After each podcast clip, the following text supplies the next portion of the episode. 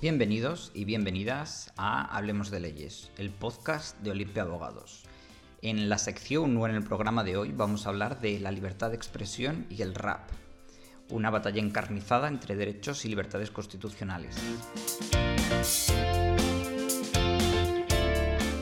Actualmente nos encontramos eh, ante una batalla judicial y mediática sin precedentes en la que se está luchando con furia entre la libertad de expresión de unos y el derecho al honor de otros. En este momento lo que cabe plantearse es qué son estos derechos y qué nos ha llevado a este enfrentamiento tan desagradable. Para ello, lo primero que debemos hacer es definir eh, este derecho y o libertad como es eh, la libertad de expresión, el diccionario panhispánico español jurídico, sin ponernos demasiado rimbombantes o técnicos,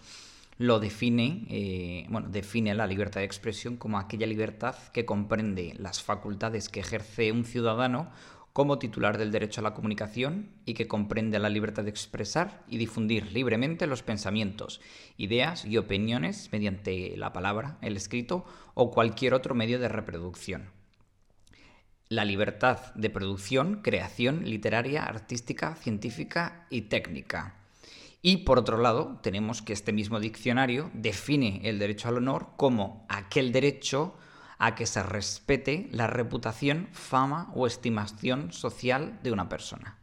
Bueno, pues hasta aquí pues parece que no hay demasiado problema, ¿no? Son un derecho y una libertad eh, recogida en la Constitución española del 78 que se, por la que bueno, pues se defienden una serie de derechos y libertades de los ciudadanos. Todos y por todas es conocido que eh, la libertad de expresión es un pilar fundamental en cualquier tipo de democracia. En el momento que la libertad de expresión se ve limitada, así podemos estudiar cuál demócrata es un país u otro.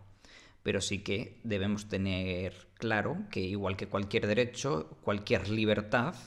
no son absolutos y siempre se topan con algún límite. Este límite normalmente se encuentra en el perjuicio de los derechos y libertades de los demás. Es decir, mi derecho o libertad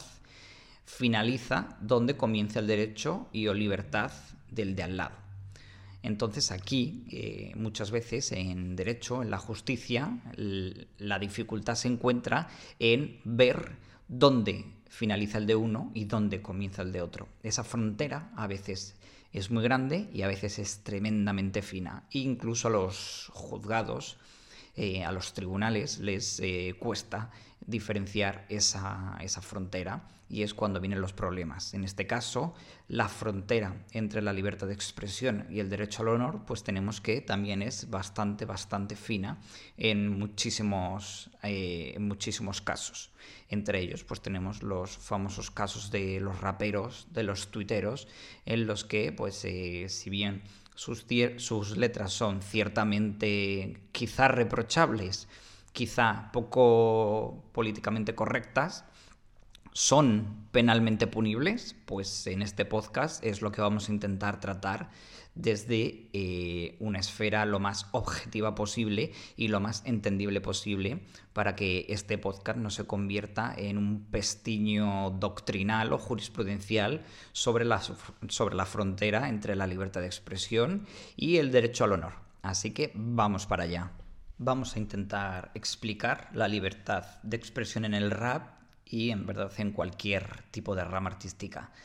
Hay que entender que el rap eh, o cualquier rama artística es eh, un tipo de expresión artística en la que, bueno, la, bien, la que nos acompaña desde hace miles de años y cuya naturaleza normalmente precisamente es ese contenido altamente reivindicativo.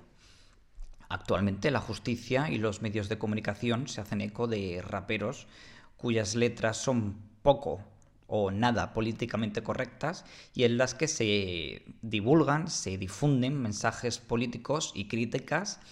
eh, casi siempre hacia las élites políticas y económicas. Ejemplo de ello, pues tenemos eh, los raperos hasta ahora desconocidos por muchos de nosotros y nosotras, como son Hassel o Baltonic.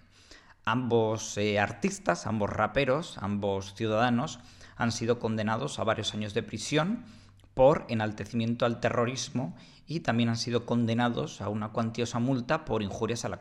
a la corona. Perdón. Algunas de las frases que han utilizado en, su expresión artística, en sus raps,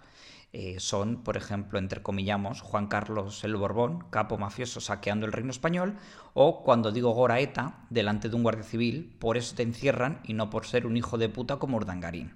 En estos casos, las injurias a la corona y el enaltecimiento al terrorismo parece que han ganado la batalla judicial ante el hecho de manifestar pues las ideas u opiniones tanto personal como artísticas de forma libre sean más políticamente correctas o menos políticamente correctas.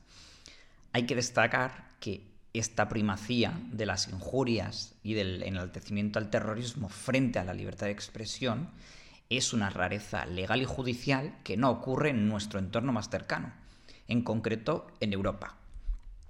Hassel, eh, bueno, en sus, en sus declaraciones ha defendido que sus letras no van más allá de la realidad de hechos narrados con anterioridad en numerosos medios de comunicación. Pero él entiende pues, que por su ideología de izquierdas, anticapitalista, antisistema, pues eh, su libertad de expresión se ve amedrentada y entiende que pues, si hubiese sido de una ideología más conservadora no tendría este tipo de problemas. Aunque sus versos sean considerados por mucho como desproporcionados, inapropiados o agresivos, entendemos, no solo nosotros en Olimpia Abogados, sino que así lo entienden eh, muchos tribunales, no se debería juzgar si son o no de buen agrado, sino si tienen una cabida dentro de la libertad de expresión o si tienen tanta repercusión y gravedad que lo que hacen es extralimitar, extralimitar esta libertad de expresión y ya empiezan a poner en jaque la paz social y democrática. Aquí debemos hacernos una pregunta y es, ¿Spain is different?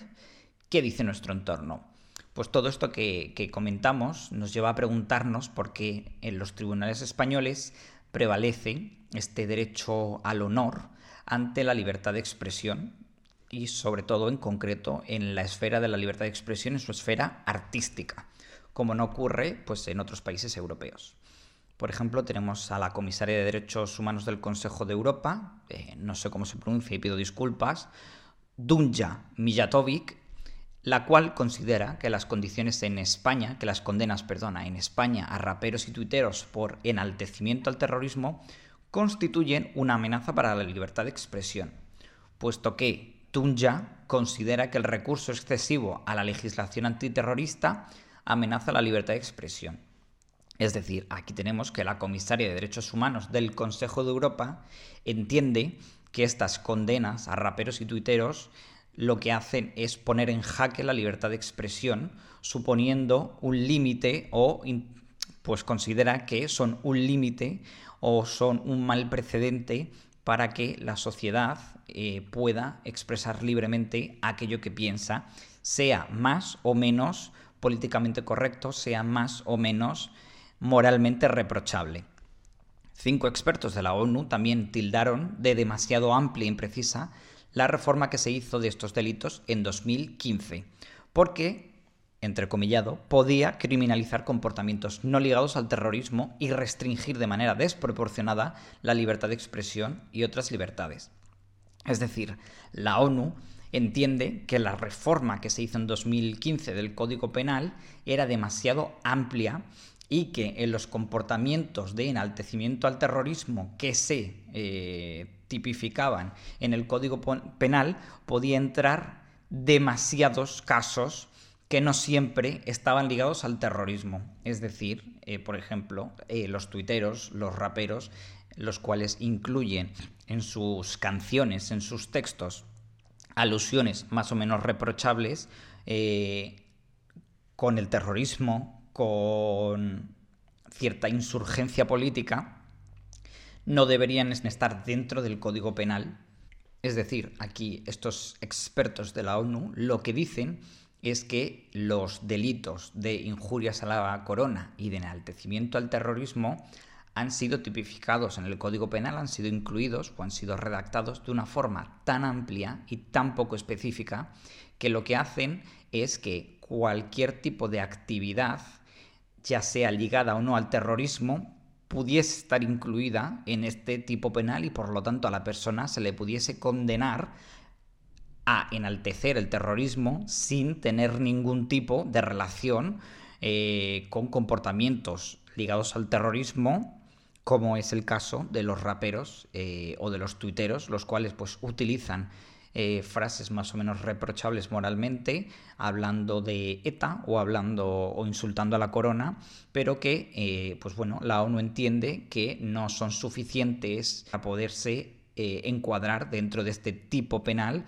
de enaltecimiento al terrorismo.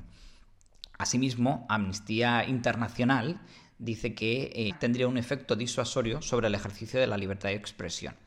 Pues si la sociedad tiene patente que una persona, por incluir en sus letras, eh, pues bueno, inclusiones eh, o referencias a una banda terrorista, puede ser condenada e incluso puede acabar con, con, su libertad privada y mermada, pudiendo estar en la cárcel, pues lo que hace es crear un temor social a poder pues manifestar cualquier expresión, cualquier tipo de opinión, si es contraria al orden moral eh, o al orden social eh, de ese momento en concreto. Entonces, aquí lo que debemos eh, preguntarnos es por dónde pasa la solución. Es decir, la solución pasa por eh, condenar a estas personas y meterlas a la cárcel, pasa por el Congreso y por intentar modificar esa poca especificación de los delitos, eh, limitar esa generalidad, pasa por los tribunales porque deberían interpretar estos tipos penales de manera más restrictiva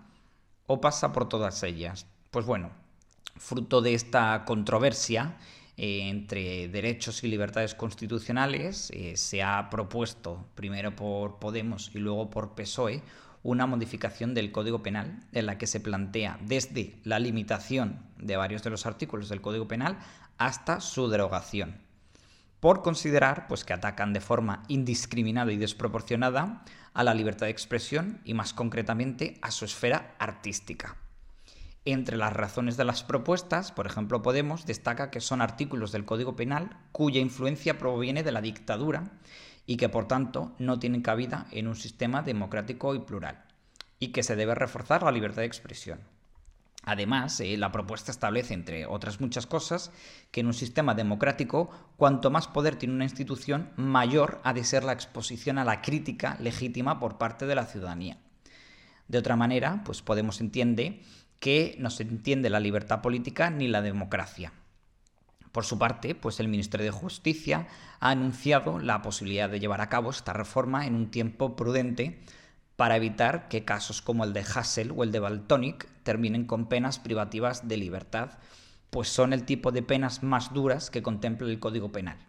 Entonces el Ministerio de Justicia lo que prevé o lo que tiene en mente es rebajar estas penas y encaminarlas más hacia la disuasión y no hacia el castigo y el encarcelamiento. Es decir, pasar de tipificarlas con penas de prisión a tipificarlas con penas de multa. La Secretaría de Estado de Comunicación ha establecido que estos excesos en la libertad de expresión pues deben ser castigados solo cuando creen un riesgo real y grave al orden público o desemboquen en una conducta violenta concretando así pues un poco la ambigüedad y la, general, y la generalidad que hablábamos antes, que comentaban los cinco expertos de la ONU con respecto a los artículos del Código Penal, con respecto a las injurias a la corona, eh, la jurisprudencia del Tribunal de Derechos Humanos es clara y establece que estas injurias deben estar siempre sujetas a un mayor nivel de crítica y señalan que la condena se debe limitar a los casos más graves. El Tribunal Europeo de Derechos Humanos entiende también que este tipo de manifestaciones deberían interpretarse siempre como una expresión simbólica de desafección y protesta. Es más, como ejemplo tenemos que el Tribunal Europeo de Derechos Humanos ha anulado la sentencia que en su momento dictó la Audiencia Nacional, en la que se condenaba a dos jóvenes de Girona que quemaron una foto del rey durante una manifestación de 2007 por eso mismo, por entender que las mismas son una expresión simbólica de desafección y protesta con las élites políticas y económicas y en ningún caso van más allá de eso, de la libertad de expresión.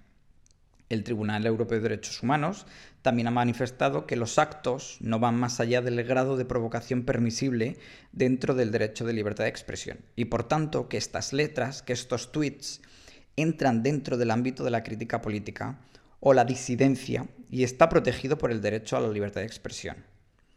Hay que manifestar que el Tribunal Europeo de Derechos Humanos ha condenado a España en varias ocasiones por a su vez condenar a ciudadanos de forma desproporcionada para con el objetivo que se perseguía,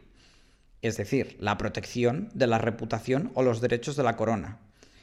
de una forma absolutamente innecesaria en una sociedad democrática como la que nos encontramos. Con respecto a la apología del terrorismo, eh, pues bueno, la sentencia del Tribunal Supremo en la que se condenaba al rapero Hassel, pues en uno de los votos particulares de un magistrado menciona que ni los mensajes ni la letra de la canción alcanzan desde el punto de vista objetivo el rango de tipicidad que se corresponde a los delitos por los que se emite el pronunciamiento de condena. Es decir, este magistrado entiende que las letras y los mensajes que lanza el rapero en ningún momento rebasan la libertad de expresión y por lo tanto estas letras están amparadas en la libertad de expresión y no serían condenables. Sigue el magistrado diciendo que ninguno de los, mensajes patentiza con la claridad e intensidad exigibles el carácter laudatorio respecto a las acciones violentas protagonizadas por quienes son citados y aún menos una invitación a que se reproduzcan. Es decir, aquí el magistrado lo que nos está eh, recordando es que los mensajes eh, que reproduce el rapero en ningún momento eh, lo que hacen es promover ni mucho menos incitar a la violencia. No es una invitación al terrorismo como eh, sí que consideran el resto de magistrados del Tribunal Supremo, puesto que condenaron a este rapero. Sigue el magistrado en su derecho, en su voto particular, diciendo que ninguno de los mensajes contiene incitación a la violencia ni son aptos para generar el riesgo mínimamente valorable en relación a la misma. Es decir, aquí el magistrado eh, dice, en virtud de la jurisprudencia del Tribunal Europeo de Derechos Humanos, que estas acciones, que estas letras, en ningún caso eh, ponen en riesgo la paz social. El Tribunal Europeo de Derechos Humanos ha dejado claro en varias ocasiones que un mensaje solo es delictivo cuando crea un riesgo real de comisión de actos terroristas y para ello hay que acudir al contexto. Evidentemente, estas letras, eh, estos tweets, en ningún caso crean un riesgo real de, comisión de actos eh, terroristas. Es absurdo pensarlo. Como conclusión, debemos cuestionarnos cuáles son y cuáles deberían ser los límites de la libertad de expresión. ¿Por qué en muchos casos prevalece el derecho al honor frente a la libertad de expresión? ¿Estos límites a la libertad de expresión se aplican por igual? O solo se aplican a ciertos pensamientos de ciertas ideologías? ¿Se deben castigar todas aquellas manifestaciones reprochables moralmente o solo aquellas que suponen un plus de peligro, real de la paz? Pues bueno, hasta aquí el podcast de hoy. Es un podcast divulgativo, quizá eh, he soltado alguna palabra técnica, pero es imposible hablar de este tema sin, pues bueno, sin intentar hacer una mezcla entre la divulgación y la información. Por lo tanto, pues esperemos que os haya gustado, que os haya quedado claro, que penséis en qué debe prevalecer, hasta dónde llega la libertad de expresión y pues si no os lo podéis hacer llegar, pues muchísimo mejor. Un saludo y hasta la próxima.